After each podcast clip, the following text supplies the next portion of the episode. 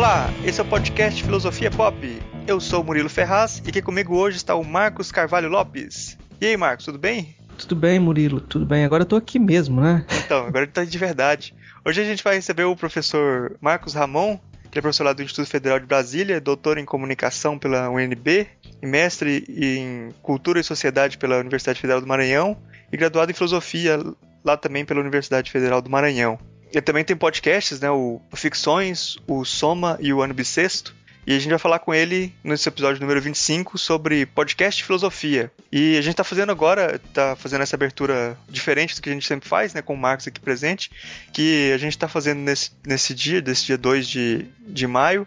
Está fazendo um ano de podcast, né, de filosofia pop. Quem diria, hein, Marcos? A gente ia fazer ficar um ano de podcast. É, quem diria, porque até hoje o, o programa número um é piloto, né? Ele não foi ter finalizado.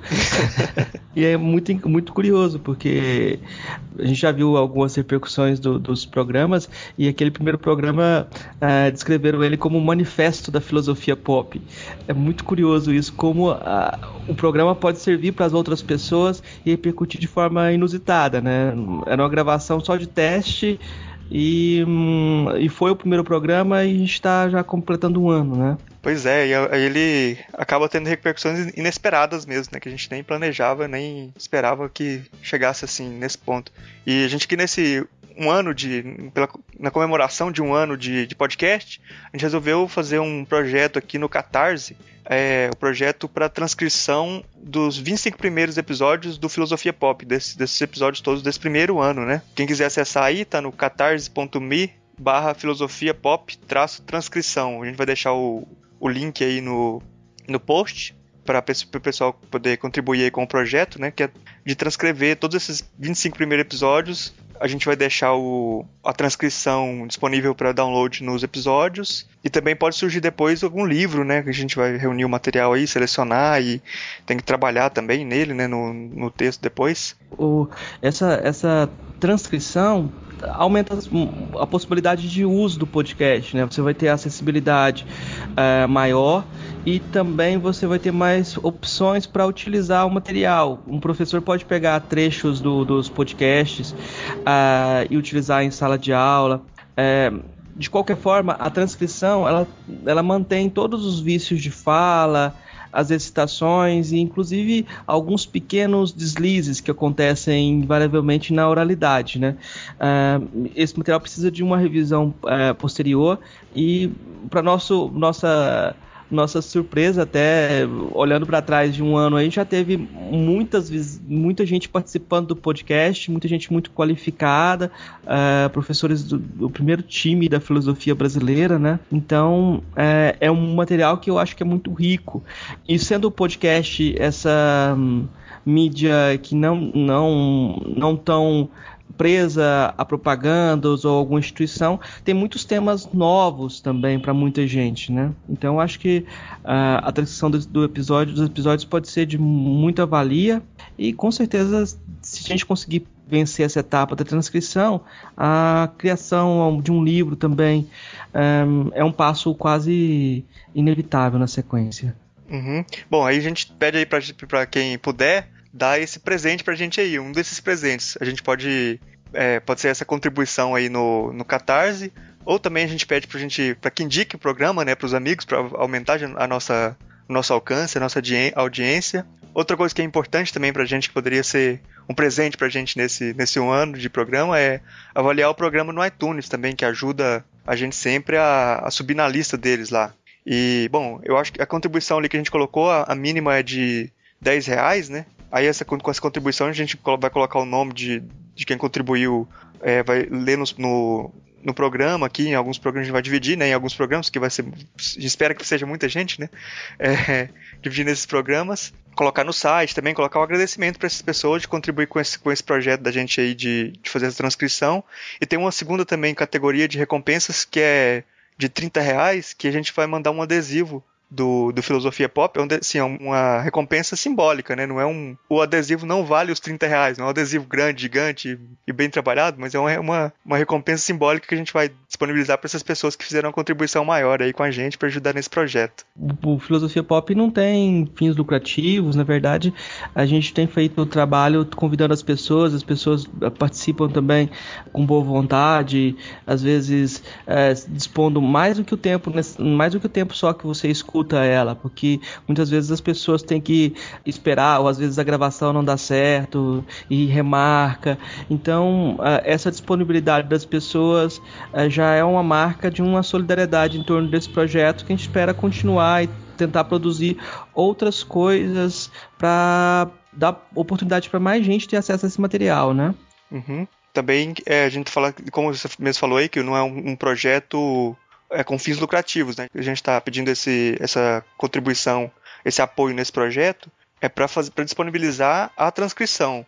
Mas se for o valor for ultrapassar o valor que a gente, que a gente estimou ali que vai gastar, ou se a gente conseguir gastar menos, o valor que sobrar desse que, que for arrecadado a gente vai é, usar para fazer um livro né, do filosofia pop vai começar a fazer porque vai precisar de revisão vai precisar de várias coisas até com a editora tem que gastar algum dinheiro né então já vai já vai servir para isso né o que sobrar daquele se sobrar algum dinheiro do, da da transcrição. E outra coisa também é que a gente tem uma média hoje de 4.500 é, ouvintes. Se cada se 10% dos ouvintes contribuir com com 10 reais, a gente já consegue bater a meta, né? Então, assim, não precisa de, A gente tá pedindo pro pessoal contribuir aí, quem puder, quem, mas quem não puder também, se puder só divulgar o, o projeto, puder avaliar o programa no iTunes, a gente não. A gente, mesmo com, com 10% de contribuição do, do, do, pessoal aí, a gente já consegue bater essa meta e, e viabilizar esse projeto aí pro pessoal. Eu acho importante tanto para essa disponibilização do material escrito para trabalhos, como você disse, né, usar em sala de aula, quanto para ter uma acessibilidade maior para pessoal que, para as pessoas com deficiência auditiva, né, poder acessar o programa também, né, o, conteúdo. É, o conteúdo fica cada vez mais rico e, como você disse aí, ao invés de dar presente pro, pro ouvinte, a gente tá pedindo presente, né? Mas o aniversário é nosso. o aniversário é nosso. É uma, é uma, publicidade um pouco diferente que a gente usa, né? mas é isso. Vamos ver o que, que, a gente consegue com esse projeto, mas ah, espero que, que, que, o resultado seja bacana, porque nós merecemos, né? Então. Acho, que, acho que o trabalho merece. Acho que tem muita gente que apoia o nosso trabalho e gosta do nosso trabalho, e acho que a gente vai conseguir bater, bater essa meta aí. Tomara que consiga. Bom, e quem quiser falar com a gente também sobre o projeto, dar alguma dica, fazer alguma crítica também, a gente tem os nossos canais de comunicação, que é o Twitter, que é o Filosofia é, underscore pop. Pode procurar no Twitter lá, Filosofia Pop, que você vai encontrar.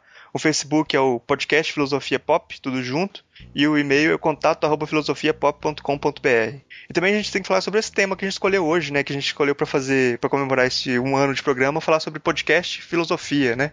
Você achou que ficou legal a conversa aí com o Marcos, Ramon? O, o tema podcast é um tema que não é comum, é esse debate sobre tecnologia dentro das universidades. A gente não tem esse, essa aproximação entre filosofia e tecnologia como algo cotidiano na formação de alguém que, que trabalha com filosofia. Poucos filósofos, inclusive, fizeram esse, essa aproximação entre é, filosofia e tecnologia, né? Então, eu acho que é cada vez uma necessidade maior de pensar esses meios e a, as suas possibilidades e a abertura que eles têm, né? Poucos filósofos também abriram, fizeram uso da tecnologia dentro da sua produção. A gente pode citar assim o Karl Jaspers que fez um um programa de, fez vários programas de rádio com um curso de filosofia e tinha uma boa audiência. Existem outros exemplos de filósofos que fizeram esse tipo de uh, apropriação da, dos meios de comunicação de massa, mas aqui a gente tem um meio um pouco diferente e essa especificidade do meio deve ser pensada. Aqui você tem um meio que não é a gente não, não, vive em função da propaganda e você tem uma possibilidade de resistência. Até que ponto o podcast pode ser uma mídia, diferente e uma abertura para pensar coisas diferentes? É, a gente sabe que no exterior os podcasts de filosofia são muitos e são um sucesso é curioso que no Brasil a gente não, né, não tenha tantos podcasts de filosofia, inclusive institucionais, né? Vamos ver o que, que vai acontecer no futuro, se a gente está plantando a semente que vai vingar também. Uhum. Tá certo. Então, acho que já fez bastante com essa introdução. Vamos então para nossa conversa aí sobre podcast e filosofia.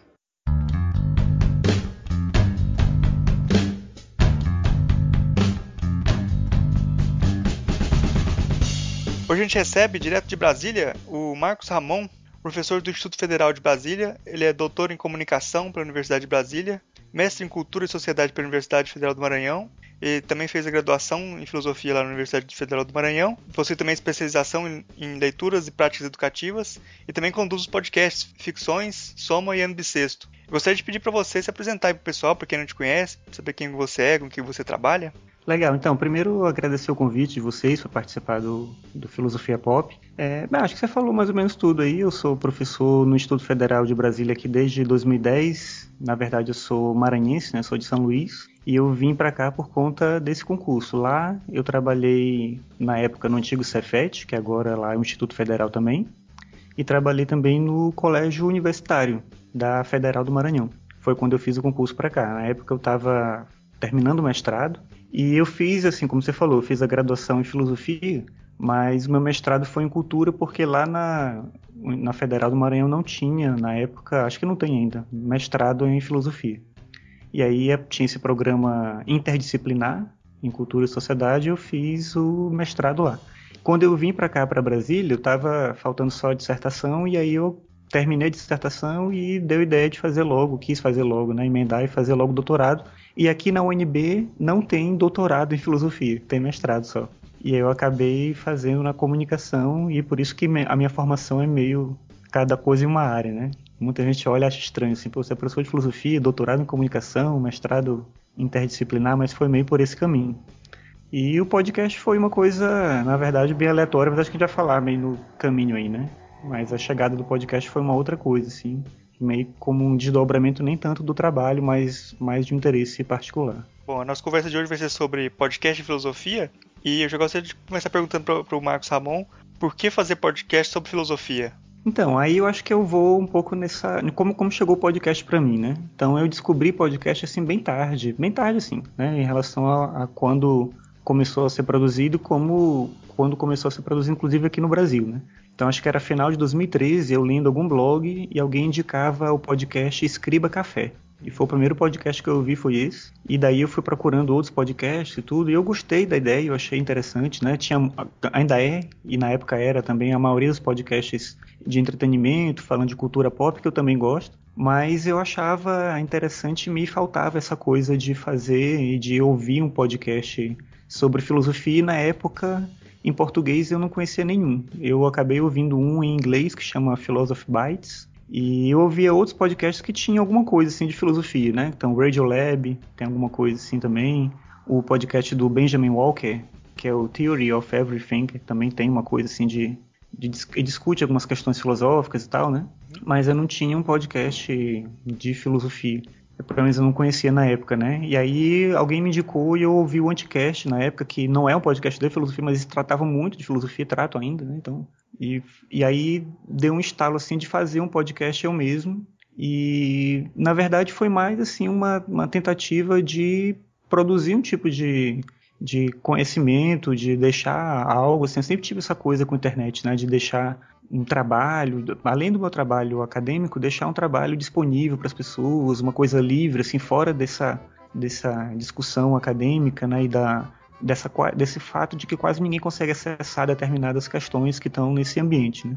Então a internet para mim sempre foi uma possibilidade de ter contato com mais gente e levar algum tipo de, de reflexão, alguma coisa nesse sentido. Fazer uma troca também de conhecimentos. E fazer podcast sobre filosofia me veio como uma possibilidade de realizar isso. A filosofia na sala de aula tem todo um contexto, a filosofia como pesquisa tem um outro contexto também, e a filosofia dentro do podcast ela ganha uma liberdade de ação, de possibilidade de reflexão que eu acho que é interessante.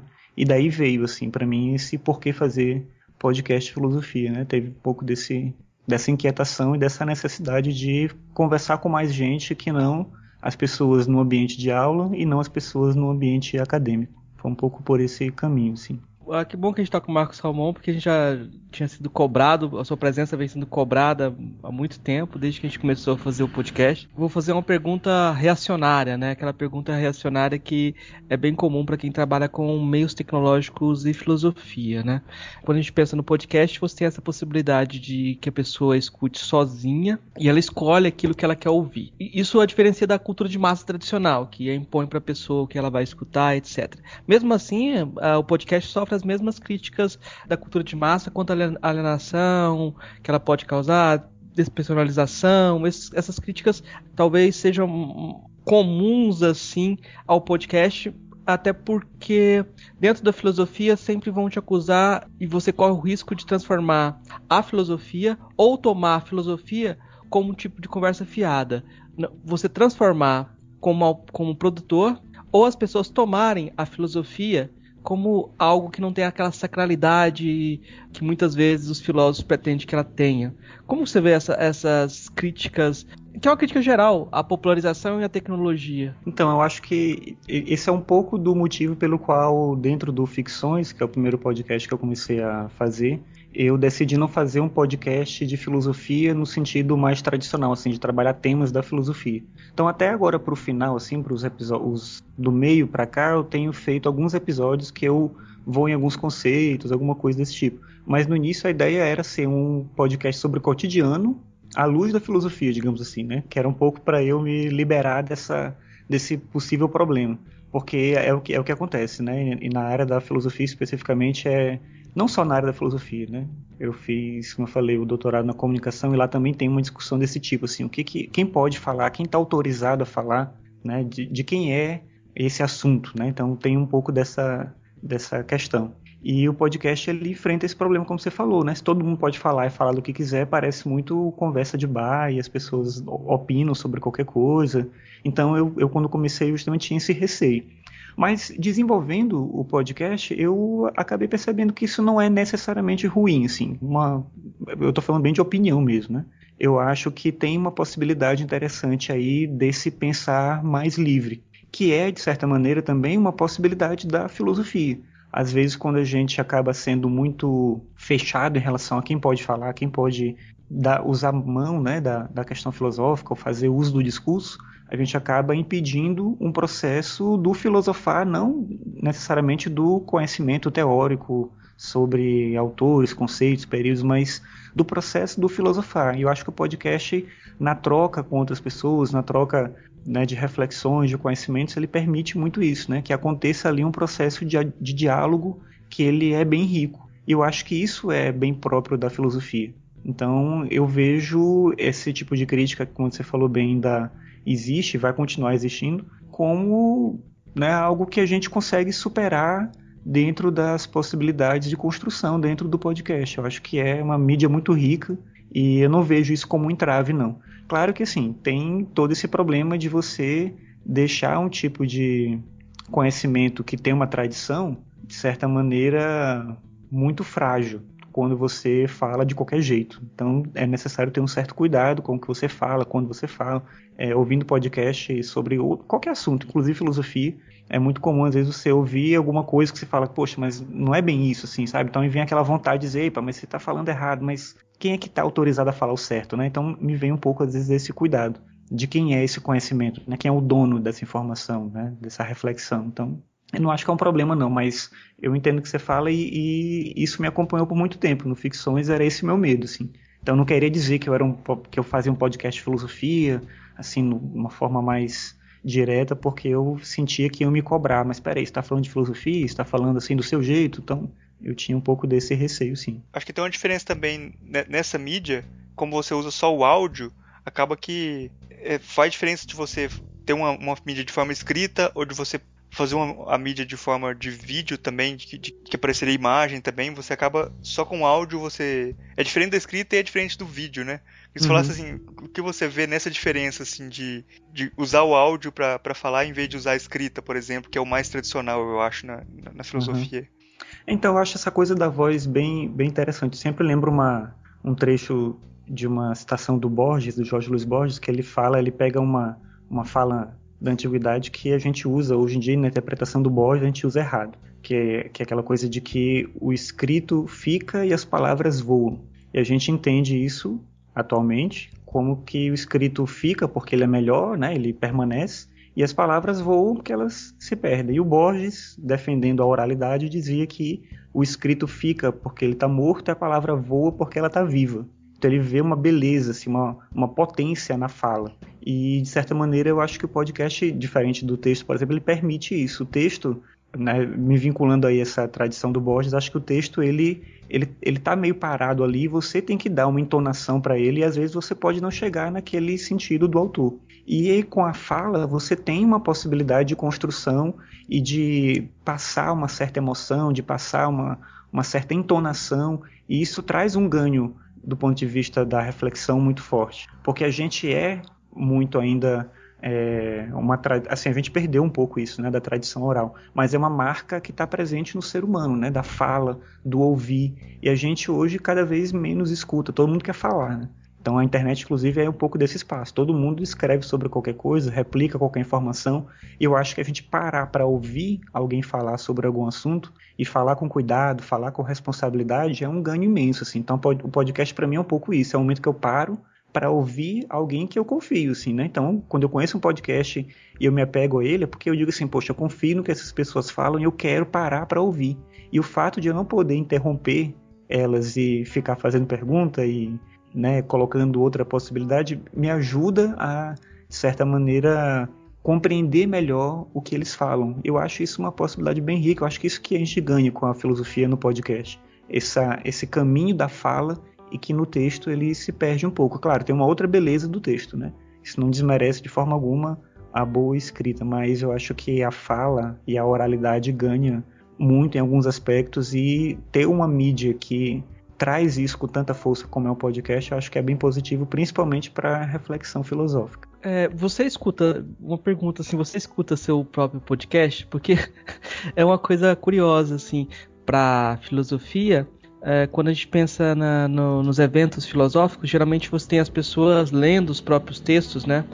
E uhum. as pessoas abaixam a cabeça e começam a ler. Ela primeiro ela fala qual é o, o tema do trabalho, e quando ela tá falando com a plateia, ela tá no momento de, de, de, interação total. Aí ela abaixa a cabeça e passa por um momento que a voz dela toma um tom universal, porque ela tá lendo um texto, e o texto teria essa universalidade. De repente uhum. ela se escuta e percebe problemas e dialoga um pouquinho com a plateia, mas logo volta pro texto, né? Isso é uhum. é muito curioso, assim, quando a gente vai em eventos filosóficos, essa, o tom de voz universal que às vezes a filosofia tem essa ideia de impostar um tom de voz universal, desde Aristóteles, que Aristóteles falava que o, o nobre fala pausadamente, etc, etc. Uhum. E hum, aí eu fico pensando assim, qual que é a experiência de você, que você tem ouvindo o seu próprio podcast? Porque aí tem uma diferença até do, do da voz, uh, escutar a própria voz é, é, diferente da voz que a gente escuta quando a gente está falando, né? Mas as, as, ideias devem ter uma diferença maior ainda, deve ser uma, uma possibilidade de reflexão diferente, né? Sim. Então, eu, eu escuto, assim, eu acabo escutando eventualmente o, aquilo que eu faço, principalmente para o processo de edição, né?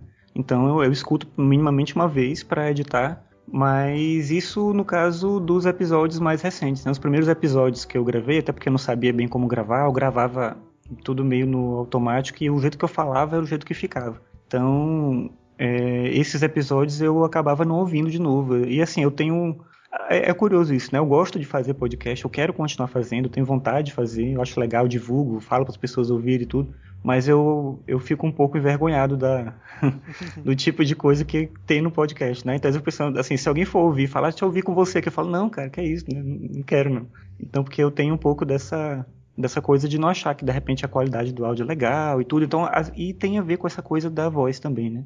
Do se ouvir, né, e, e, do fazer uma outra reflexão sobre aquilo que você falou. Então, alguns episódios que eu gravo, eu faço um, um roteiro, alguns eu cheguei até a ler, mas assim, ficou muito mecânico, eu parei de fazer isso. Então depois eu faço alguns tópicos assim e falo, mas eu acabo não ouvindo de novo. De vez em quando eu pego algum antigo por algum motivo, assim, que eu vou indicar para alguma turma, que eu uso muito isso também, né? Eu uso muito podcast no meu trabalho de sala de aula, então vezes vou indicar um podcast para algum, alguma turma, algum tema e tal, e aí eu pego o podcast de outras pessoas e pego alguns meus também. E aí eu reescuto o meu para ver se o que, que eu disse aqui mesmo, né? Então eu reescuto, assim, e é engraçado, é curioso, não lembro bem o que eu tinha falado, às vezes eu discordo de mim mesmo, não, que é isso, que, é que eu falei e tal. Então tem um pouco desse tipo de, de situação, né? Mas é, eu acho que é é, um, é um processo interessante também, né? De você voltar para ouvir aquele, aquele momento que você fez aquela reflexão, que você propôs alguma coisa, como, como eu comentei com vocês, né? Como não se trata de um, um, a ideia é fazer uma reflexão sobre o cotidiano e não necessariamente tratar de temas já estabelecidos. Às vezes essa minha forma de pensar o cotidiano ela muda. E aí quando eu volto eventualmente para um desses temas, eu percebo que se fosse nesse momento agora eu falaria outra coisa de repente. E eu acho isso bem curioso. É como você escrever um diário e alguns anos para frente você lê aquele diário e você não lembrar que você escreveu aquilo, que você viveu aquela coisa, né? Que você pensava daquela forma. Eu acho que o podcast acaba chegando um pouco dessa forma para mim, né? do tipo de trabalho que eu faço, pelo menos. E o, o seu podcast que você grava tem a diferença do nosso aqui, que é um podcast que você grava sozinho, né? Você falando uhum. o texto. É, e aqui a gente. Nosso aqui tem uma, uma coisa que eu acho que também nessa parte de filosofia, como a gente sempre traz pessoas que são da área, é, tem uma diferença do, do texto e da comunicação, eu acho também, né, de filosofia, que a gente às vezes coloca as pessoas numa certa enrascada, né? Que o cara vem para uhum. falar sobre um tema, ele tem uma certa linha de pensamento e aí a gente faz uma pergunta não prevista pro cara, né? E sim, põe sim. numa certa enrascada que eu acho que, assim, filosoficamente é um pouco interessante também nessa né, essa parte. Não, é, não, isso é muito bom, porque eu acho que é justamente o que você está falando, né? Você tem um ganho no diálogo, né? No meu caso, quando eu gravo sozinho, eu acabo é uma conversa comigo mesmo, então tem um um, um, entrave aí, digamos, né? Eu, eu inclusive fico com medo assim de, de ficar me repetindo, falando as mesmas coisas. Então, eu acho que é essa possibilidade que vocês, do, do formato que vocês escolheram, abre um caminho para que vocês desenvolvam uma série de possibilidades aí dentro da, da estrutura que vocês planejaram. Aí, aí entra aquela coisa também, o que, que é diálogo também, né? Tem um, uh, um filósofo, François Julien, que ele é, estuda filosofia oriental, que ele fala que o diálogo é uhum. é sempre dois logos em... É, você um, o di que é dois e o logos, dois logos em disputa. Então, quando você escuta seu podcast, você está fazendo um diálogo também, né? É, também. Quando você, quando você faz a edição, você também está fazendo um diálogo. Aí eu, vi, aí eu fico pensando também o que que. Tem dois tipos de diálogo que eu acho muito interessantes. Do Thomas Mann no Montanha Mágica, em que ele coloca os personagens dialogando e, na medida que eles dialogam, eles se modificam, né? E uhum. do Proust, onde os personagens dialogam, mas nunca estão dizendo o que sentem, eles sempre estão escamoteando o que sentem, né? E eu uhum. fico pensando, o, e o diálogo no podcast, assim, quando a gente traz um especialista para conversar e ele tem a fala pronta, uh, o que, que você acha desse, desse tipo de diálogo, assim? Eu fico pensando que o diálogo proustiano é mais é mais é, é, profundo, porque a mudança acontece só depois quando a pessoa reflete sobre aquilo, né? Uhum. Mas eu fico é, também na dúvida sobre é, a forma de diálogo hoje. É, parece que a gente está desacostumado a fazer isso. É, não é uma forma que a academia estimula, né? É, é, tem, tem, tem sim. Eu acho que eu, eu, como você falou, né? Quando vem a pessoa com a uma, uma, estrutura de pensamento né, bem adequada, e aí você vai lá e coloca alguma coisa que tira ela um pouco desse, desse lugar, você está, de certa forma, levando uma, uma provocação que traz um elemento que é mais rico, né, que é mais que permite uma construção de pensamento ali bem interessante. Mas a gente tem essa, essa dificuldade do diálogo, ela é, acho que ela é bem real, assim. Eu trabalho, assim, lá no Instituto Federal, é, no Instituto Federal a gente tem de curso de ensino médio, curso técnico, graduação, pós-graduação. Então, ao mesmo tempo que é interessante, eles chamam isso lá de verticalização, que é a ideia que é o mesmo cara que dá aula na pós-graduação vai dar aula no ensino médio. Então, você tem uma possibilidade de aumentar aí a, a a produção do conhecimento, né, o contato com diversas formas de, de saber e tal. É legal isso, mas ao mesmo tempo é uma maluquice se a gente pensar institucional, no sentido que você sai de uma aula de ensino médio, você vai para uma aula da graduação, você vai para um curso técnico, vai para pós-graduação, uma loucura, assim, né? Na mesma semana você está em universos completamente diferentes. Mas uma coisa, a única coisa que eu percebo que é absolutamente comum em todos os níveis de ensino, pelo menos na minha realidade, é que as pessoas elas têm uma dificuldade imensa em ouvir processar aquele, aquilo que elas ouviram e conseguir propor um diálogo minimamente, é, não sei qual é o termo, mas minimamente é, adequado em termos de diálogo, no sentido de você ouvir, você poder depois dar de volta alguma outra coisa, a necessidade de um caminho que vai e volta. Então esse tipo de diálogo, que é um caminho de ida e volta, ele é muito difícil, porque enquanto você está falando, alguém já está te rebatendo. A pessoa dificilmente ela quer te ouvir. E isso eu vejo na minha experiência nos diversos níveis de ensino. E é incrível como isso acontece. As pessoas não conseguem ouvir. Elas não conseguem. No meio da. Enquanto você está falando, já tem um monte de gente querendo rebater e se posicionar e, né, e, e, opiniões muito fortes. Assim, já ouvi estudante de ensino médio falando que ele tem certeza de tal coisa. Eu fico pensando, cara, se no ensino médio você tem certezas assim tão absolutas, é, é, complicado demais, né? Assim, eu queria que você tivesse dúvidas, eu queria que você tivesse muitas dúvidas, mas todo mundo está cheio de certeza. Então, assim, parece que o campo para o diálogo ele é, ele é cada vez menor. Eu não sei em que medida isso tem a ver com a nossa época, com, com as tecnologias, com o fato de que a gente tem muito espaço hoje para falar. Tem um, um cara que escreve é, sobre tecnologia, não me recordo o nome dele, mas é um cara que escreve muito sobre blogs assim tal. E ele fala que hoje em dia a gente tem é muito mais é muito fácil a gente produzir, mas ao mesmo tempo que é muito fácil produzir, a gente não consegue arranjar o tempo para consumir com atenção aquilo que a gente que os outros produzem, né? E eu acho que essa mesma interferência a gente tem na filosofia onde for. A gente acaba tendo muita opinião para qualquer coisa, mas a gente tem pouco pouca disposição para refletir sobre isso e depois construir uma possibilidade de diálogo com essa pessoa que anunciou aquele conhecimento, aquela reflexão, aquela informação que seja. Tem uma história que o, o historiador Leandro Carnal sempre conta que ele fala dos alunos dele que às vezes ele deu um trecho de Kant para os alunos e o, cara, e o aluno hoje com essa é, coisa de ter a, a opinião sempre sempre ter opinião, né? O cara, uhum. o aluno já de cara já fala não, eu discordo. Tipo, o cara acabou de conhecer, acabou de ver o que o Kant, o, o Karnal diz que fica indignado, fala assim, não, você tem que a pessoa demora 30 anos para entender o Kant, já, tá, já, já discorda, né? Você nem você nem entendeu, você nem leu, você nem entendeu ainda. É, não, e às vezes nem, nem é isso que falou, nem leu, né? Assim, ouviu alguma coisa ou foi uma primeira leitura, é rápido, né? Muito é um tipo de anunciação muito rápida aí. Aí, tipo, só para continuar nesse tema, talvez que, que, eu acho interessante, eu acho que tem uma diferença entre é, que o pessoal torna homogênea, que não deveria ser, entre fala autorizada e fala autoritária. Né? Isso na filosofia é um grande problema, né? porque de início todo mundo acha que em filosofia toda opinião é igual, todo mundo tem direito a ter o mesmo espaço no debate, todas as vozes têm o mesmo peso. É, eu não sei até que ponto que isso, é, essa democratização vale, porque você tem essa diferença. É, você tem falas que são autorizadas porque tem mais informação, que deviam, pelo menos a fala do professor em sala de aula deveria ser ouvida. Né? Uhum. É, sim, e isso sim. isso parece que é, um, é, uma questão geracional mesmo. Parece que nenhuma voz mais pode ter autoridade. Né? Uhum. E ao mesmo, ao mesmo tempo é muito difícil uh, depois que a nossa formação uh, pós-moderna, essa crítica toda até Foucaultiana sobre os lugares de enunciação, assumir esse lugar da fala autorizada sem nenhum remorso. Uhum. É, é sempre complicado começar a falar talvez fosse mais fácil ficar em silêncio, né? Nisso, nisso do podcast, toda vez que você, você montar um podcast, você corre esse risco, né? Você uhum. corre esse risco em relação aos seus pares também, né? Os seus pares dentro da, da, da academia, porque tem um ditado que diz assim: quanto mais intelectual, menos acadêmico. Aí como que você vê esse ditado?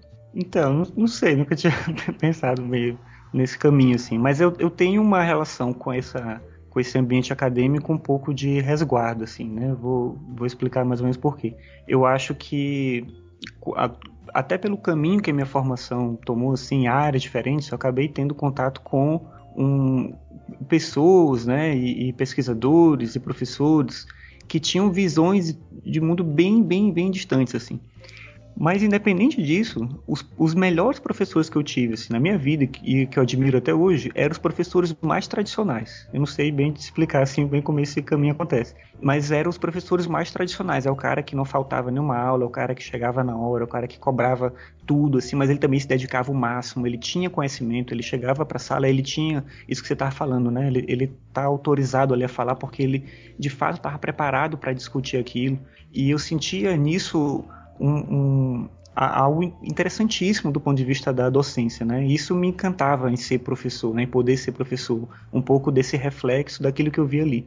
E em contraste a isso, eu tinha uma série de pessoas que tinham todo um discurso que é esse que você falou, né? Do eu quero que todo mundo fale, todo mundo pode falar, e aquela coisa que né, é, se fazia às vezes muitas circunstâncias de colocar toda a turma para poder falar sobre um assunto e, e, dividir os temas e não sei o que e tal. E eu senti ali que, cara, assim, não tô aprendendo, sabe? Não tô conseguindo. Eu gostava muito de ouvir. Então, quando eu entrava numa sala de aula, ainda isso vai acontecer em qualquer circunstância da minha vida toda, eu tenho certeza, assim, eu gosto de ouvir. Eu, eu quero saber que tem alguém ali que tem algo para dizer e eu posso aprender, eu posso assimilar o que ele tem ali.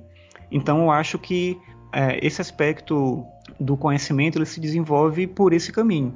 A questão do, do intelectual e do acadêmico, eu não sei até que ponto é, eu conseguiria estabelecer assim uma diferença, né? Mas boa parte desses mesmos professores que eu falava que eu admiro muito, que eram extremamente tradicionais, eles guardavam alguma coisa ao mesmo tempo de erudição, né, no sentido de que eles tinham domínio daquilo que eles falavam, falavam com propriedade, conheciam coisas de diversas áreas, mas ao mesmo tempo eles guardavam uma certa humildade no sentido de estarem dispostos a ouvir quando fosse momento de ouvir, né? Então eles não, não tinham essa, essa arrogância necessária, assim, de que quem tem conhecimento se coloca né, num, num, ponto de distância em relação às outras pessoas. E ao contrário disso, as outras, aqueles outros professores que eu falei que eu, que eu via né, ali um descompromisso total, às vezes eles, tinham, eles eram muito mais desse tipo, sabe? Que se coloca num, num pedestal, né, numa situação de que, olha, mas eu tenho aqui os meios, os caminhos para fazer isso, aquilo e tal.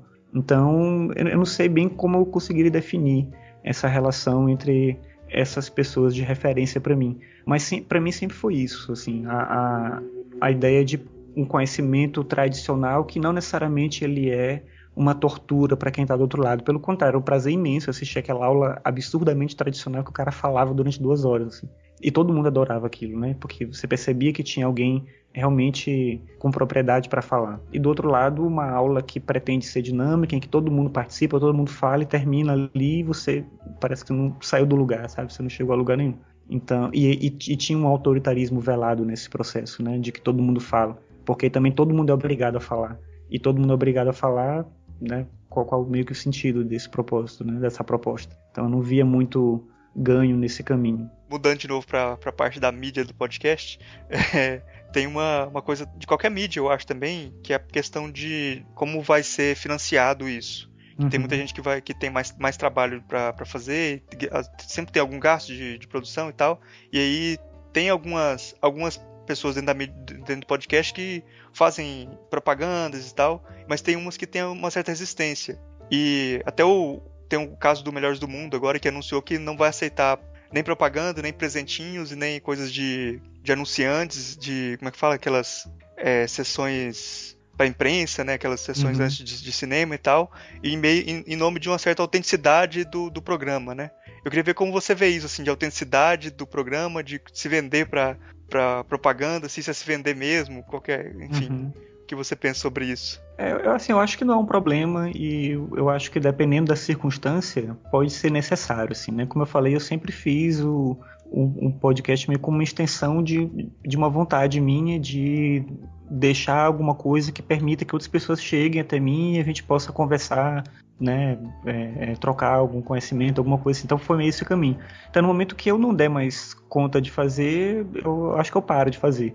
Mas quando alguém quando eu vejo uma iniciativa de alguém que procura algum caminho, né, nesse sentido de, de dessa coisa mesmo que você falou da propaganda, né, alguma coisa desse tipo, eu não vejo necessariamente como problema, até porque teve, já, já tive contato com podcasts que acabaram por falta disso, né, e isso, isso é muito ruim, assim. Teve um, ele falava lá no início, né, logo no começo, quando eu passei a ouvir podcast, eu lembro que teve um podcast que eu cheguei meio que por acaso, assim, também vasculhando na internet, que era um podcast de um cara da comunicação que chama Eduardo Fernandes, ele é programador também e tal, e ele fazia um podcast chamado Atrás do Front. Esse podcast começou como podcast de entrevistas e depois ele com outro amigo dele começaram a manter uma dinâmica de episódios mais regulares toda semana. E eu lembro que termina, no finalzinho do podcast, quando eles começaram a ficar mais é, manter um ritmo de produção um pouco maior, eles sempre pediam para as pessoas colaborarem, para eles poderem manter o podcast, não sei o que e tal. Eu lembro que eu ouvi aquilo e eu adorava esse podcast, mas eu nunca pensei assim em colaborar, né? E aí um dia eles falaram, ó, oh, pessoal, vai ter que acabar, a gente não tem como manter, né? A gente tá sem grana, não sei o que e tal, e acabou o podcast. E acabou, e eu fiquei assim, cara, putz, acabou o podcast, podia ter ajudado e tal. E aí eu fico pensando um pouco nesse sentido. Às vezes não é uma questão de o cara querer é, simplesmente fazer dinheiro com aquilo, ou querer deturpar a proposta do podcast porque vai se render a, a quem está pagando. Às vezes não é, às vezes é uma maneira de manter aquilo, porque tem um custo, tem uma circunstância, né? E eventualmente algum, alguma boa iniciativa vai acabar por falta de grana, por falta de patrocínio, por falta de meios, né, para se colocar. Então não vejo como um problema não. Eu acho que, claro, né, respeito essa coisa dos melhores do mundo, deve ter um motivo ali para eles fazerem isso. Também esse podcast que tem uma característica mais de reflexão também, de conexão com produto de entretenimento, eles, eles são mais, talvez, eles são certamente né, bem mais atrativos para quem faz propaganda e deve ter um tipo de demanda no sentido de, ó, você pode falar bem desse produto, você pode falar bem daquilo, então tem uma coisa ali que é um pouco mais complicada do que seria isso num podcast como esse que eu falei, do Atrás do Front, ou um podcast como Filosofia Pop, né? Então tem uma circunstância bem diferente aí, mas de qualquer forma eu não vejo isso como um problema não. Eu acho que é às vezes é uma possibilidade e a coisa e as possibilidades que a gente tem com a internet de conseguir atrair pessoas também para colaborarem com a existência de projetos, eu acho que isso é fantástico. Eu não vejo necessariamente como um mal. Não. Tem uma, um, uma questão assim, quando a gente, nessa mesma linha do, do financiamento dos podcasts, na medida que eles são não são de instituições, eles são um lugar que você tem uma liberdade de fala maior que dentro do seu da, do, do, lugar que paga seu salário, né? Você tem uma liberdade maior para escolher temas ou para abordar coisas que não estão ali no leque do que seria chamado propriamente de filosofia, por exemplo, né? Então uhum. isso dá uma abertura para você tratar de temas, como você diz, você procura abordar temas do cotidiano, etc. Isso te traz um, uma liberdade bem grande, mas também te coloca um risco, uh, que é o risco da, da, dessa indisciplina, né? Como que uhum. você vê essa tensão? Como que você uh, lida com essa tensão? Porque de novo eu estou sempre colocando o, o, esse risco esse risco que denegrir a aula da filosofia pode nos trazer. Eu não, eu não, não me preocupo tanto com essa aula da filosofia. Acho que ela tem que ser denegrida inclusive porque denegrir é tornar negra né? A gente está tentando tornar mais uhum. negra a filosofia mesmo. Então como que você vê esse, esse, esse risco de, de, de abertura para um lado e problema de, o problema de você se tornar idiosincrático para o outro. É, então, acho que é, é, é bem isso no, no, comentário que você fez no final. Não vejo como um problema necessário, mas eu acho que a gente enfrenta isso no sentido de que com essa possibilidade, essa liberdade, é, o risco, talvez, se for pensar um risco aí, é a gente acabar também enunciando qualquer coisa de qualquer jeito. Isso é uma preocupação que eu tenho às vezes com as coisas que eu falo, até porque, como eu falei, eu trabalho com níveis diferentes de ensino, então a, a boa parte das pessoas que escutam as coisas que eu faço são meus alunos, principalmente alunos de ensino médio. Então, eventualmente, alguma coisa que eu vou falar vai chegar para eles como um sentido de assim, ah, o professor que falou isso. Só que na hora que eu faço podcast, eu não sou necessariamente o professor, sou eu falando o que eu quiser falar. Só que aí não sou eu falando o que eu quiser falar, porque como você falou, né, mesmo não tendo o peso da instituição dentro do podcast, eu ainda sou esse professor daquele lugar. E esses estudantes chegaram lá porque eles me conhecem daquela instituição. Então, tem um risco, eu acho que nesse sentido, do cuidado do que, do que você vai falar, de que forma você vai falar, que opiniões que você está expressando e, e, de que maneira isso vai gerar um reflexo naquele ambiente é, acadêmico. Então, como é que as pessoas vão encarar determinadas, determinadas coisas que você fala, que você anuncia. Então, eu nunca tive nenhum problema assim em relação a isso, mas eventualmente eu tenho um pouco dessa, desse pensamento assim. E, e, será que eu deveria falar sobre isso? Já teve tema que eu pensei em falar, eu achei melhor não discutir porque eu pensei que podia chegar de alguma forma um pouco, vou botar errado entre aspas aí, né? Mas podia ficar ó, ter uma certa ambiguidade na fala e isso podia acabar gerando um certo problema nesse campo institucional. Né?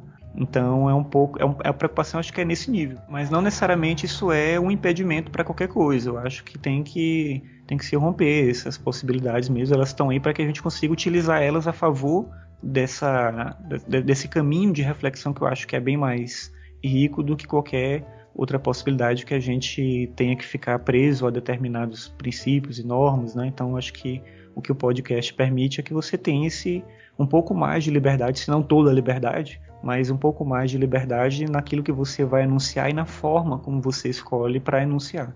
E eu acho que isso é um, um, Se a gente torna o podcast algo institucional, isso se torna terrível. Eu, por exemplo, nunca pensei em fazer um, um, podcast dentro da instituição, assim, oficialmente, sabe? Assim, podia propor alguma coisa do tipo, mas eu pensando, mas o que, que vai virar isso, né? Eu vou ter que fazer propaganda da instituição, eu vou ter que falar das coisas da instituição, né? E de que maneira.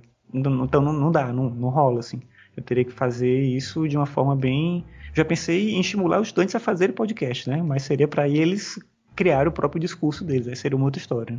Mas eu acho que é um caminho muito mais de libertar do que de criar novos espaços de controle, que seria certamente bem pior.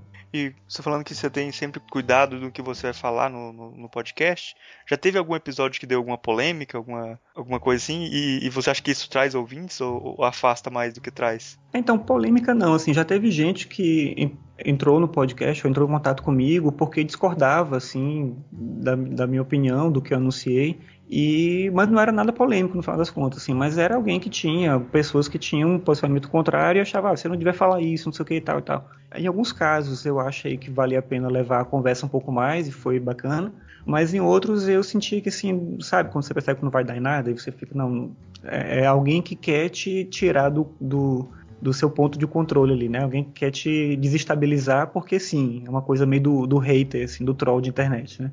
E, mas como eu nunca trato, nunca tratei assim de um tema que fosse extremamente polêmico, é, não tive espaço para isso. Eu vejo isso acontecendo na internet de uma maneira grotesca com muita gente. Eu fico abismado como é que as pessoas têm estômago assim, suportam, né, lidar com esse tipo de situação.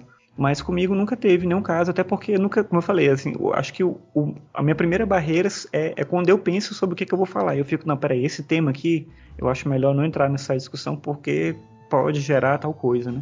Então já fico pensando, teriam outras coisas que eu poderia falar que não essa, né? Então eu acabo indo por esse caminho. E no caso do, dos podcasts é um pouco isso que eu tento fazer, né?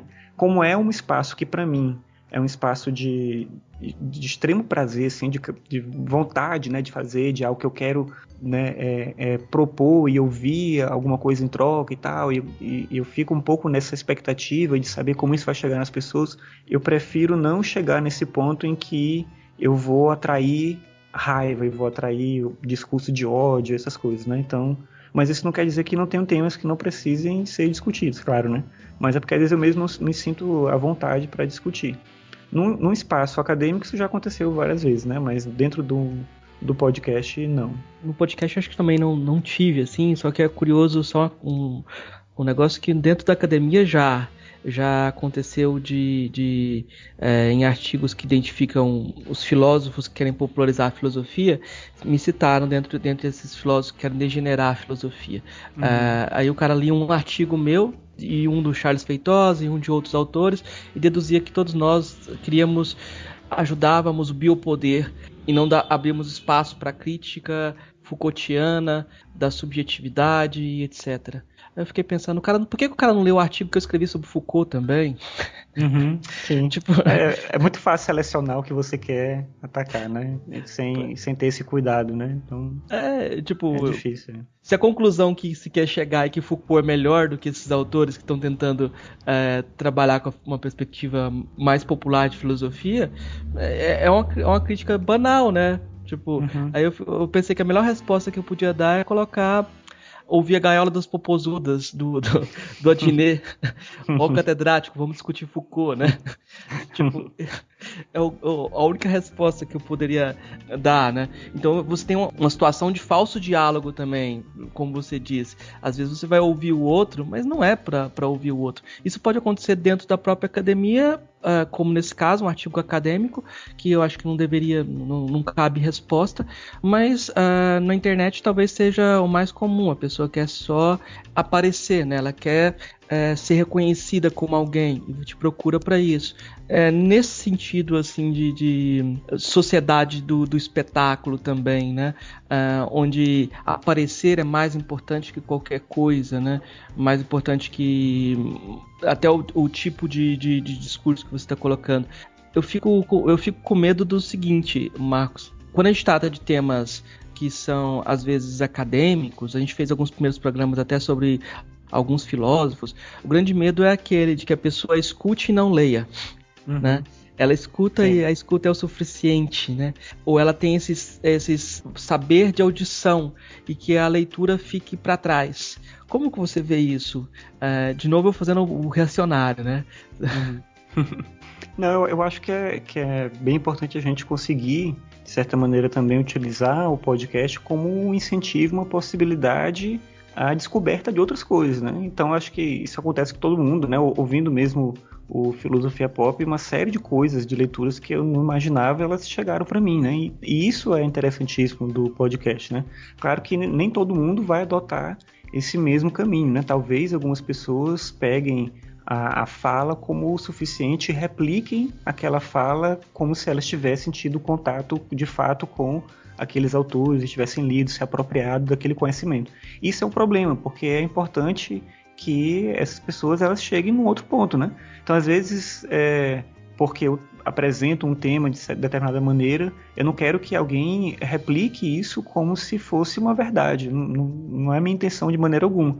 Mas eu quero dar um estímulo para que essa pessoa pesquise outras coisas, leia outros autores, ou leia os autores que eu estou citando também para ver se aquilo que eu falo de fato é coerente com a leitura que ela vai fazer, né? entendendo que essa verdade ela não está estabelecida, não tem um ponto em que a gente pode olhar para ela e dizer, opa, é isso aqui, basta falar e repetir à vontade que tá, é isso. Então eu quero, na verdade, o contrário, né? Eu quero, com o podcast, permitir que as pessoas é, consigam ter um ponto de contato com outras formas de saber, outras formas de conhecimento, né? Questionem, né? E aí esse questionamento, ele, ele não é exatamente aquilo que a gente falava antes lá do, do, do troll, do hater, não é isso. Mas é o questionamento no sentido de, peraí, mas será que é isso mesmo? Eu, eu, eu li esse autor e eu achei que é uma outra coisa.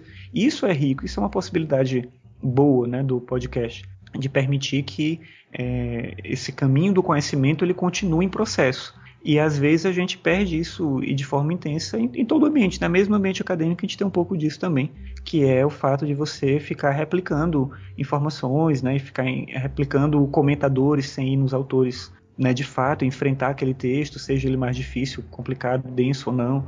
E no podcast ele não, ele, ele não é para ser isso, né? Se eventualmente ele é assim para alguém, é, talvez seja um pouco de, de relação com a forma como a pessoa já tem contato com conhecimento em outros ambientes, mas ouvindo os podcasts que eu tenho mais apreço, assim, eu não sinto isso da parte de ninguém, sabe? De da pessoa tá pretensamente anunciando uma verdade e te desautorizando a ir buscar outras fontes, outras possibilidades de conhecimento. Pelo contrário, o que eu entendo é, é justamente isso, né? Olha, a gente está apresentando aqui uma forma de pensar e de refletir sobre esse tema, mas tomara que você encontre outros caminhos aí, outros discursos, né? E leia por você mesmo e chegue às suas conclusões. E, e isso eu acho que é uma, uma coisa bem positiva. E o podcast ele, ele pode ser, se a gente pensar em termos de mídia mesmo, de alcance, pode ser um caminho maravilhoso para levar as pessoas a ter contato com filosofia, com literatura, com cinema, com uma série de coisas que estão para além dessa mídia mais padronizada, acessível a que todo mundo tem acesso. Então, não é um, um, problema, não é ruim você assistir a série que todo mundo assiste, e assistir ao filme que todo mundo assiste, ler o livro que todo mundo está lendo, não tem nenhum problema nisso. Mas é importantíssimo a gente conseguir chegar em outras coisas, conseguir ter acesso a outras leituras, a outros filmes, né, a outras, outras formas de reflexão, ter contato com outras áreas do conhecimento, isso é, isso é fantástico, assim.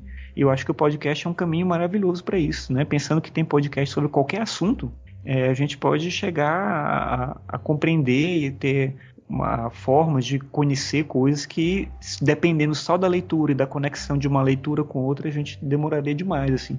Então, de forma alguma, para mim, o podcast substitui ou, ou impede que as pessoas acessem de forma mais intensa a, a, literatura, a leitura filosófica, qualquer coisa do tipo, né? Pelo contrário, para mim eu vejo sempre como, como um estímulo. É, eu já vou falando que eu não leio nada. acho que a gente já, já esgotou aqui mais ou menos a pauta, né? Eu acho que eu tinha que, tinha que falar um, alguma coisa sobre cognição estendida. Uma questão também que sempre vem, que quando novas tecnologias é, te dão novas possibilidades de, de, conhecimento, ampliação de conhecimento. E quando fala do podcast, essa possibilidade de você escutar alguém ou escutar algo geralmente associam o, podcast a essas novas formas de tecnologia que estendem a cognição, fazem com que você tenha mais possibilidade de, de conhecimento, né? Junto com o celular, tipo, é, com certeza o celular daqui a um tempo as pessoas vão fazer teses sobre o que que o, o a presença de, do smartphone representou no, no, na mudança como a gente percebe o mundo, como desconecta com os outros, assim. Ah, nesse aspecto mais de, de, de mudança cognitiva, como que você vê essa transformação que o podcast traz, junto com outros meios? Por exemplo, hoje você está na sala de aula, você fala qualquer coisa, o aluno te rebate. Ah, eu acabei de ver no Google que não é bem assim. Uhum. Né? Ah, como você vê o, o podcast nessa, nessa, nesse, nesse sentido de, de cognição estendida? Né? Você acha uhum. que realmente é, é, é, por aí? É uma espécie de, de prótese que a gente pode usar? Então, eu acho que tem um problema, às vezes, nesse tipo de, de reflexão quando ela vê só um lado, né? Quando ela olha só para um lado. Na minha, na minha pesquisa de doutorado, eu estudei colaboração online. Então, esse era o meu tema. Então, é, o Clay Shirk, que é o, o, cara que escreveu um livro que chama Lá Vem Todo Mundo, ele é um defensor ferrenho, assim, das novas tecnologias em relação a essa ideia, essa possibilidade da gente ter esse conhecimento coletivo sendo produzido em larga escala. Então a internet ela permite isso, né? Que você consiga gerenciar conhecimento, organizar conhecimento com muita gente simultaneamente. Então ele é um defensor muito, é um defensor bem consciente e ao mesmo tempo bem nada imparcial desse, dessa forma de ver, né? Ele acredita muito nisso, ele defende muito esse aspecto. Mas tem outros autores que olham outros aspectos, assim, né? Um que eu, que eu menciono, que eu acho que é importante lembrar, é o Richard Sennett. Ele tem um livro que chama Juntos, em que ele não trata desse tema tecnologia digital, ele acho que tem um, um, um capítulo ali pequenininho que ele fala alguma coisa, mas ele traz uma coisa bem interessante que é pensar a ideia dos trabalhos, é uma série de livros, né? Nesse ele especialmente ele fala sobre isso, mas ele discute como que os trabalhos manuais, como que o, o contato com o corpo em relação à natureza, como a nossa presença no mundo é importante para um sentimento de comunidade. E na interpretação dele, com a internet a gente ganha no sentido das possibilidades tecnológicas que permitem que a gente produza conhecimento em larga escala, mas perdendo essa conexão com o fazer, com o manual, com o trabalho, com a experiência física da própria natureza, a gente acaba perdendo também um senso de comunidade mais apurado.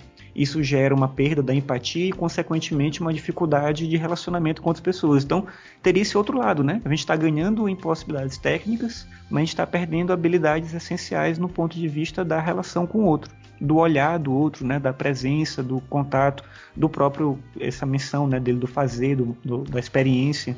Então acho que tem esse problema aí.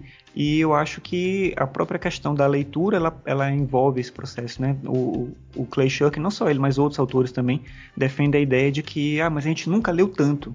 As pessoas estão lendo muita coisa. Mas aí teria que ver, analisar além da quantidade de leitura, pensar o que, que essas pessoas estão lendo, de que forma elas estão acesso, tendo acesso a esse conhecimento. O, o, Borges, que eu citei lá no começo, ele dizia que uh, vários objetos que a gente utiliza são extensões do nosso corpo. Então, é, uma coisa vai ser o lápis é a extensão da mão, é, tal coisa vai ser a extensão do, do, dos pés, tal coisa é a extensão do o, o, óculos é a extensão dos olhos e tal. Mas o livro ele é diferente porque ele não é uma extensão de uma parte física. O livro é uma extensão da memória. Então, no livro você tem um trabalho humano, um trabalho em processo. Ele nunca vai estar acabado e ele, na verdade, é uma construção. Que aí vem a imagem dele da biblioteca, como símbolo do conhecimento humano sendo produzido de maneira coletiva e tal. Então, o Borges, de certa maneira, ele é muito utilizado para pensar essa relação do hiperlink, do, do texto de internet, da conexão, dos conhecimentos, mas quando a gente vê que ele está falando do livro como uma possibilidade de construção coletiva e de se apropriar desse conhecimento, e a gente compara isso com a leitura rápida da internet, das redes sociais, do fato das pessoas ficarem replicando informação sem conhecer de fato a origem daquela informação, a gente percebe que não é exatamente a mesma coisa. Então acho que caberia só um cuidado. Pensando o podcast nesse contexto, eu acho que o podcast ele pode entrar no mesmo problema. Ele pode ao mesmo tempo ser um caminho para a gente ter contato com formas novas de conhecimento, e eu defendo isso, obviamente, né, e, e ter uma possibilidade de reflexão e tudo, mas a gente tem que olhar atentamente para o outro aspecto, que é foi aquele que foi mencionado antes, que é esse aspecto do podcast ele acabar, de certa maneira, tirando da gente outros caminhos e outros contatos com formas distintas né, de, de cultura, de reflexão, de conhecimento, né, e substituir, de certa maneira, alguma, alguma possibilidade de contato com a cultura e o conhecimento estabelecido. Né? Então, eu acho que tem, tem, uma, tem um, um caminho do meio aí, tem um meio termo nas coisas. Né? Então, nem tanto para um discurso otimista né, da tecnologia e olha como isso aqui ele é, é ótimo e funciona muito bem o tempo todo, e nem tanto o outro lado que é desgarrar completamente, né? Viver meio que um clima de ludismo, de detestar a tecnologia, abandonar tudo, né? Eu acho que tem um, um meio termo entre essas coisas. A gente não, não pode abrir mão da, da, da, boa literatura, da boa filosofia, do, do conhecimento estabelecido, mas também não pode fechar os olhos para as possibilidades de que é bom, sim, em determinado aspecto, que mais pessoas possam ter voz. É bom que você possa ter discursos sendo construídos de maneira coletiva. Isso é bom, mas não pode ser só isso, né? Não pode, de forma alguma poderia ser só isso. Eu acho que é ótimo isso, ainda mais nesse contexto que a gente está de é, crise política, etc. Eu acho que também é bom uhum. ver que a internet você tem outras possibilidades de informação também, né? Sim, é, sim. Nesse contexto, até por as críticas que a gente tem à grande mídia brasileira, etc. Uhum. Mas é, esse aspecto é, eu acho que fecha, acho que a gente fecha o assunto bem. Legal. Então vamos partir para as indicações então? Marcos, Marcos Rabon, você trouxe alguma indicação pra gente hoje? Então, eu pensei algumas indicações aqui. E, assim, eu, tô, eu pode, podia ser várias coisas, assim? Sim, sim, pode problema, ser né? quiser. Que eu pensei em indicação de livro, de filme, de quadrinho, de podcast, um monte de coisas, né? Não sei se, se é um problema. Assim, de livro, assim, como eu falei, comentei antes, o que eu acho legal dessa coisa das indicações de filosofia pop é que muitas coisas que vocês já mencionam, a gente acaba descobrindo, encontrando, isso é, isso é uma possibilidade legal. E eu trouxe dois autores aqui que não necessariamente são desconhecidos, pelo contrário, mas não são tão lidos, talvez, nesses textos especificamente, né? Então, um livro é um livro do Sioran, que é um filósofo romeno, e o livro que eu vou indicar é um livro que chama Exercícios de Admiração nesse livro tem uma série de é, resenhas ou, né, ou comentários que ele faz sobre outros escritores. E ele faz uma linguagem bem tranquila, assim, onde ele vai dialogando com, com o leitor, falando sobre como ele conheceu aqueles outros escritores, como é que aquele texto afetou ele. E eu acho que tem uma coisa de oralidade fortíssima assim no, no texto e que acaba meio que de maneira, não sei se eu estou meio viajando nisso, mas tem um pouco dessa linguagem da fala, né, do que se aproxima aqui nessa discussão nossa do podcast. Então, Exercícios de Admiração é esse primeiro livro aí que eu indico. E o outro é um livro que não está nesse, nesse mesmo contexto filosófico de maneira direta, mas é um livro que eu adoro, que eu acho que tem uma, uma reflexão filosófica fortíssima na literatura, que eu acho que é uma outra possibilidade da gente pensar a conexão entre áreas de saber, né, que é um livro do Tolstói, que chama Morte de Ivan Illich. Então, uma novela em que ele fala sobre esse personagem, Ivan Illich, que sabe que vai morrer, percebe que vai morrer, e aí ele desenvolve toda uma reflexão sobre a questão da, da morte, né, da existência dele e tudo. O Tolstói ele é muito influenciado pelo Schopenhauer e eu sou um apaixonado pela filosofia do Schopenhauer e esse livro tem é, muito das questões discutidas pelo Schopenhauer na filosofia dele, não só na reflexão sobre a morte, mas também sobre a própria angústia e tudo. Então é um livro, é uma, um texto interessantíssimo assim de se ler e refletir sobre essas questões existenciais, né? Então esses seriam os dois livros aí que eu lembrei de trazer. Pensando na coisa da filosofia pop, como vocês estão trabalhando sempre com essa possibilidade de pensar outros discursos, eu trouxe também uma indicação de quadrinhos, que é de um quadrinho que chama Homem Animal. Homem Animal é um quadrinho de um inglês que chama Grant Morrison. Ele é um dos caras que participou do movimento na década de 80 ali, que eles chamaram de invasão britânica nos Estados Unidos, né? Então vão vários quadrinistas é, ingleses para os Estados Unidos produzir quadrinho. Tem o Alan Moore, tem o Grant Morrison, né, que é um deles também, e tem o Neil Gaiman, que é o do Sandman. Então o Grant Morrison ele fez esse quadrinho chamado Homem Animal. Homem Animal é um personagem que já existia antes e o Grant Morrison ele resgata ele numa série de quadrinhos assim que é publicada e ele foi relançado agora né, esses meses agora aqui no Brasil. E é por isso que eu estou trazendo a indicação. É um quadrinho bem, bem estranho, assim, mas extremamente filosófico, uma série de questões. É um super-herói, mas um super-herói que tem família. Ele vive dramas assim cotidianos e, e uma circunstância toda de pensar a, a, própria questão dele no mundo. Tem uma, toda uma questão de metalinguagem com o personagem né, e a percepção dele dentro da história. Então, enfim, é, é uma coisa que eu acho que vale muito a pena e um exemplo para mim bem significativo de como os quadrinhos eles podem e mesmo esses quadrinhos de heróis podem ser bem mais profundos e reflexivos do que aparentemente as pessoas assim têm uma impressão, né? Existe ainda uma, um tipo de preconceito muito forte com o quadrinho e eu acho que os quadrinhos trazem também essa possibilidade de reflexão filosófica bem forte assim. É, bem, o filme. Eu trouxe um filme para indicar que é um filme que no Brasil a versão dele ficou como A Excêntrica Família de Antônia mas o título original é só Antônio. E então é um, é um filme holandês, no final da década de 90, e ele fala de uma família, no caso uma, uma mulher que volta, né, ela não é casada, ela tem uma filha, ela volta para casa depois da Segunda Guerra Mundial e ela vai enfrentar as circunstâncias da, da, da, daquela comunidade que é bem tradicional ainda e tudo, e é uma mulher é, não casada com uma filha e tem toda uma questão ali de feminismo que é discutido, mas também essas questões existenciais são colocadas, né? Então ali trabalha uma série de reflexões filosóficas sobre a, a percepção das pessoas naquela comunidade, sobre os valores, a, o papel da, da religião na vida deles. Enfim, é um filme bem bonito, assim. Eu acho que vale muito como reflexão filosófica também, que é esse a excêntrica família de Antônio.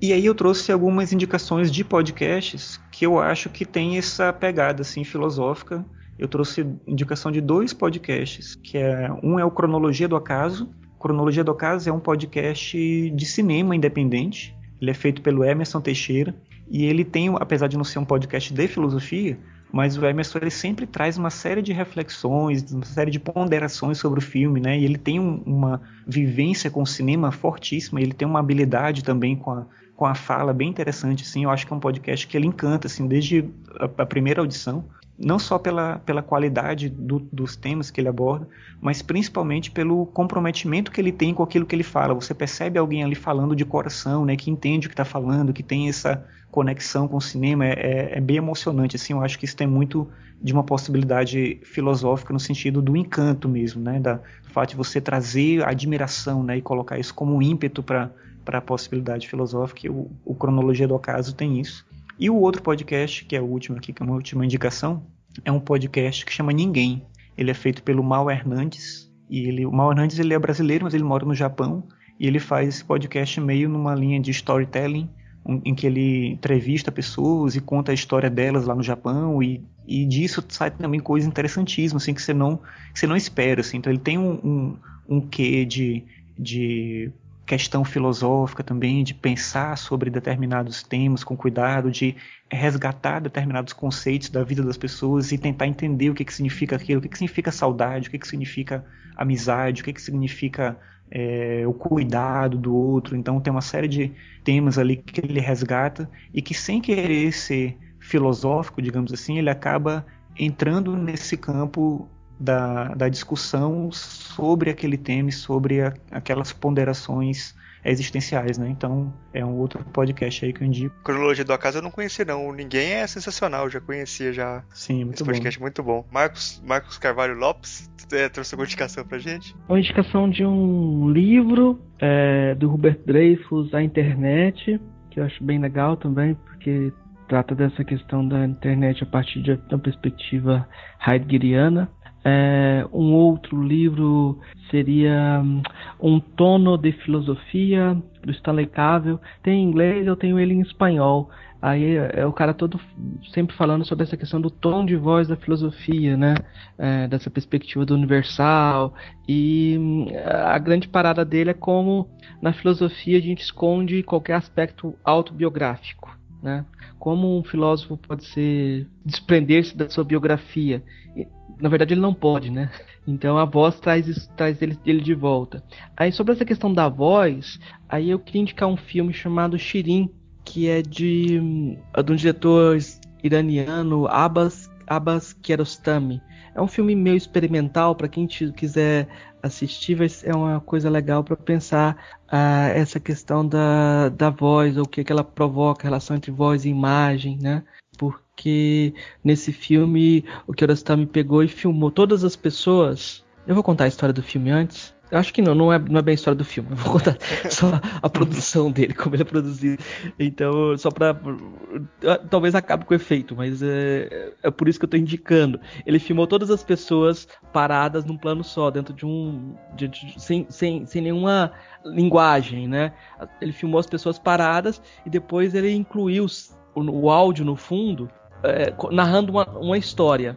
Na medida que narrava a história, ele mudava o rosto das pessoas. É, o que acontece é que a gente vai vendo o filme e vai ouvindo a narrativa e tenta intuitivamente ligar o rosto das pessoas com uh, a narrativa que a gente está ouvindo.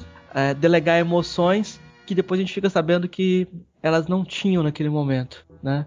Pra, pra gente ver o que, que a voz provoca, né? O que, que a voz é capaz. O que, que as narrativas são capazes também, né? Então são essas as indicações hoje. É bom, a gente está chegando aqui no final do programa. Queria agradecer muito aí o Marcos Samão pela, pela presença e, e abrir espaço aqui para você falar também, fazer a divulgação do seu trabalho, que tem os livros seus aí que você tá lançando, você lançou também, né? Então, eu vou falar primeiro dos, dos podcasts que eu faço. Eu tenho Ficções, que é esse podcast sobre filosofia, e eu tenho uma outra proposta de podcast agora que é o Ano Bissexto, que é um, uma ideia maluca que eu tô quase arrependido que é de fazer um episódio de podcast por dia. Então é na mesma linha assim de, do, do cotidiano, de refletir sobre algum tema cotidiano, mas então é um episódio sem edição para poder fazer assim, né? Então são coisas bem curtinhas assim e tal. E ele chama ano bissexto porque esse é um ano né, que tem um dia a mais aí. A ideia veio desses projetos de um ano todo. Já tentei vários projetos desse tipo, nunca consegui nenhum. E até agora eu tô conseguindo, ano bissexto, não sei até quando, né? Mas é uma é meio que um exercício de, de reflexão também, né? De tentar me colocar para fazer um, tem que ser gravado no dia sobre algo né, que eu vivenciei naquele dia, então assim me faz parar. Isso é algo que eu tentei fazer em alguma época com texto, acho que foi em 2014, 2013, eu escrevia um texto por dia assim, no, em blog, assim. Todo dia, todo dia eu escrevi. Eu ainda escrevo né, quase todo dia, mas não publico mais assim, porque também acaba se der de escrever e publicar todo dia, você publica muita coisa que você se arrepende depois, né, que não tá legal e tal. Com podcast é a mesma coisa, né? Tem um monte de episódio lá que já não tá bacana. Mas assim, tem sido um exercício interessante assim de de tentar inclusive é, ver até onde vai essa minha capacidade de extrair coisas do meu cotidiano para trazer alguma forma de conectar isso com com algo que eu acho que é importante dizer para o outro, né? Porque aquilo que eu vivo pode ser importante para mim, não necessariamente para quem vai ouvir. Então, é um tipo de reflexão nesse caminho.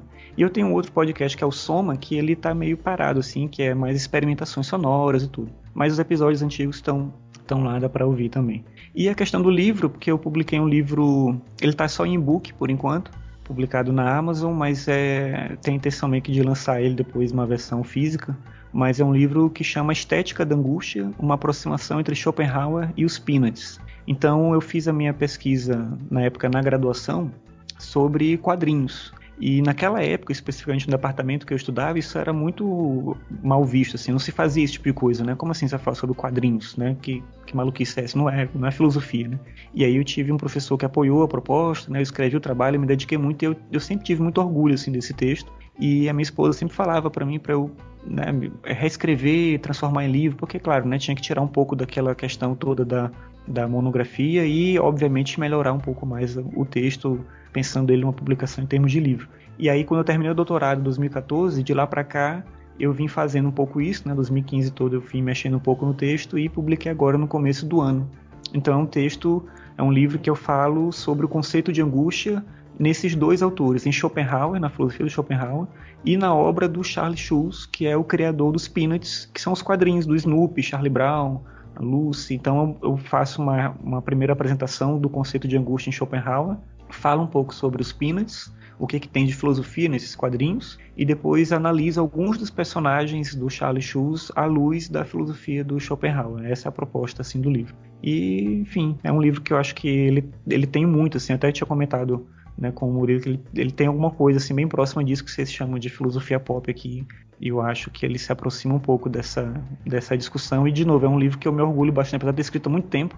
É um texto que eu acho que ele é, ele é bem legal, assim, ele é bem rico e traz é, vários elementos interessantes para pensar essa conexão entre a filosofia e outras áreas do saber, especificamente nesse caso o quadrinho. Ele tá vendo na Amazon? Ele tá vendo na Amazon isso. Ah, sim. Depois a gente coloca o link aí pessoal comprar o livro. Bom, é, a gente chegou aqui no final do programa. Queria agradecer bastante o Marcos Ramon. Foi muito legal ter você aqui no programa. O papo foi bem bacana mesmo. E finalmente vou ter um áudio muito bom para editar aqui, que eu acho que não deu problema nenhum no áudio, vai ser bem bacana. é, valeu, obrigado, hein? Depois você, vai, depois você vai ter as reclamações. Ele não falou nem um pouco de Schopenhauer. pois é, Schopenhauer, é, Schopenhauer é minha paixão, assim, é o filósofo que eu, que eu mais li, ainda leio a vida toda, assim. Ele era um cara chato, né? Mas o que ele escrevia era, era maravilhoso. Eu adoro. É, é, eu acho que é interessante Schopenhauer, inclusive, nisso, né? Ele é assim, ele é, ele é um filósofo, óbvio, mas ele é, ele é um grande escritor, independente de você gostar de filosofia ou não, assim. Então, muitas pessoas para quem eu apresento e não tem interesse em filosofia, leem o Schopenhauer e falam, cara, como, como esse cara escreve bem, né? E eu acho que isso é uma coisa fantástica, assim, né? De alguém que tinha essa preocupação com, com aquilo que ele precisava comunicar. Ele tinha isso, né? Naquele sobre livros de leitura, que é um texto dele, ele fala isso, né? Ele diz: quem tem alguma coisa para dizer deve dizer com clareza. E ele fazia isso com ele mesmo, né? essa tentativa de escrever da maneira mais agradável possível para atrair o leitor. Então ele era um, um, além de ser um filósofo com ideias que eu acho que são bem interessantes, ele tinha esse, esse aspecto de, né, de ser um, um, grande escritor, de estar imbuído de literatura, né? Então acho que isso é e, e não por acaso ele acabou sendo mais lido e conhecido por artistas do que talvez até por filósofos por muito tempo, né? Influenciou mais artistas do que o Thomas Mann que você falou, né? O Tolstói, é, o próprio Borges. Ele influenciou uma série de, de artistas, de músicos, mais até do que Machado de Assis, é muito influenciado pelo Schopenhauer, Augusto dos Anjos, enfim, né? Ele tem, ele tem uma influência muito grande na literatura por conta desse, desse viés da, da escrita mesmo que ele tem, né? Enfim, mas aí de repente fica para um outro ah, tem, tem, outro tem uma momento. Coisa, tem uma coisa interessante que eu lembrei para quando o pessoal falou, ah, o Marcos Ramon é especialista em Schopenhauer, eu lembrei que o, uma coisa do Cornel West, porque o Cornel West diz que discutiu com os diretores do, do, Matrix, né, antes, e eles tinham muito conhecimento de Schopenhauer, e faziam uma ligação entre Schopenhauer e Matrix, como se fosse, tivesse ali dentro uma resposta pragmatista do William James a Schopenhauer. Como uhum. se o William James fosse uma reação a Schopenhauer. O William James com essa ideia de que se eu quero acreditar, eu tenho que ter o direito de acreditar. Uhum. Né? Seria uma resposta a Schopenhauer. Eu acho, acho interessante, acho interessante a possibilidade de abordagem também.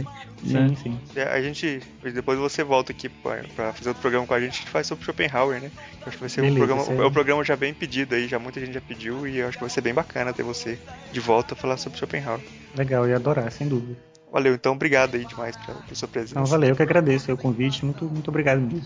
Peço para você que está ouvindo comentar no nosso site, o filosofiapop.com.br. A participação de vocês é muito importante, é o que dá força para a gente continuar o nosso trabalho. Se você quiser, pode mandar também um e-mail para contato@filosofiapop.com.br. Lá no site a gente coloca todas as referências citadas aqui no episódio e também os links para as nossas redes sociais e página no Facebook.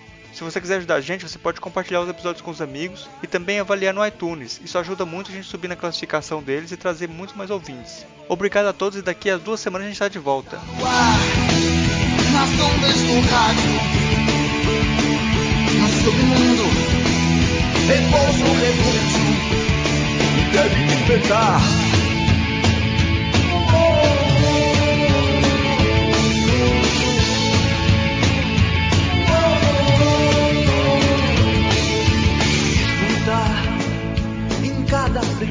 Frequência.